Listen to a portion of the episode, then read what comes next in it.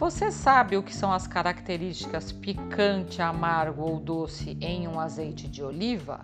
Eu sou Patrícia Galassini, especialista em azeites de oliva, diretamente do Pitadas, o seu programa podcast notícias do blog Food Expo.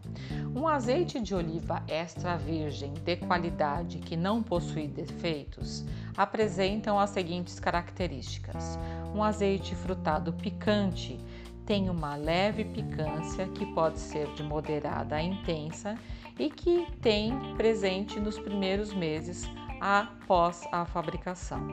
São típicos dos azeites obtidos de frutos colhidos ainda verdes no início da safra e sofrem uma ação devido às substâncias fenólicas, ou seja, a picância, e que proporcionam a sensação por toda a cavidade bucal.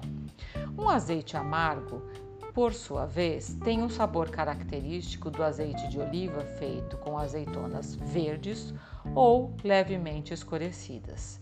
Ele é percebido no fundo da boca e proporciona um leve amargor no paladar. Um azeite frutado doce não tem relação com o açúcar.